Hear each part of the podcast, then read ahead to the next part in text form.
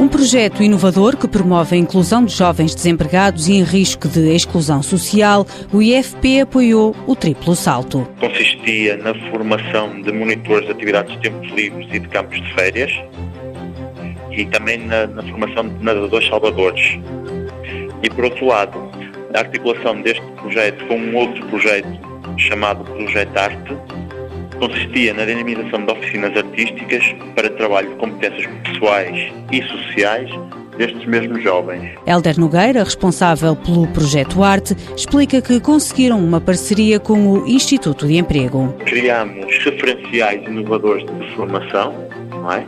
e no qual o IFP teve toda esta abertura para criar estes novos referenciais de formação, mas também deu todo o apoio na gestão do curso e na identificação dos jovens para participantes. 25 jovens frequentaram o curso de animadores desportivos e de campos de férias. Os formandos tinham todos os dias de manhã esta formação, não é?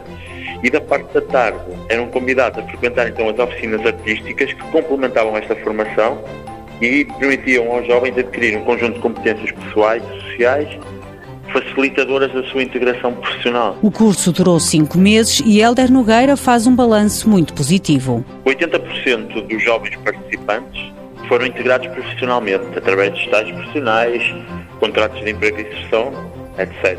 Por isso, 80% tiveram integração logo no imediato. Um projeto que tem como alvo os jovens com idades entre os 18 e os 30 anos, muitos em risco de exclusão social.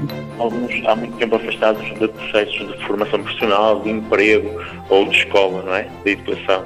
Estavam afastados há algum tempo e então este curso surgiu como um, a hipótese de de lhes darem uma nova oportunidade de inclusão. Não é? Temos jovens que integraram o curso oriundos, por exemplo, de, de serviços comunitários, etc. Não é?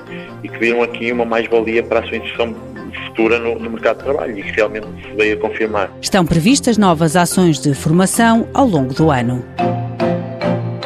Mãos à obra. Com o apoio da União Europeia, Fundo Social Europeu, Programa Operacional Assistência Técnica.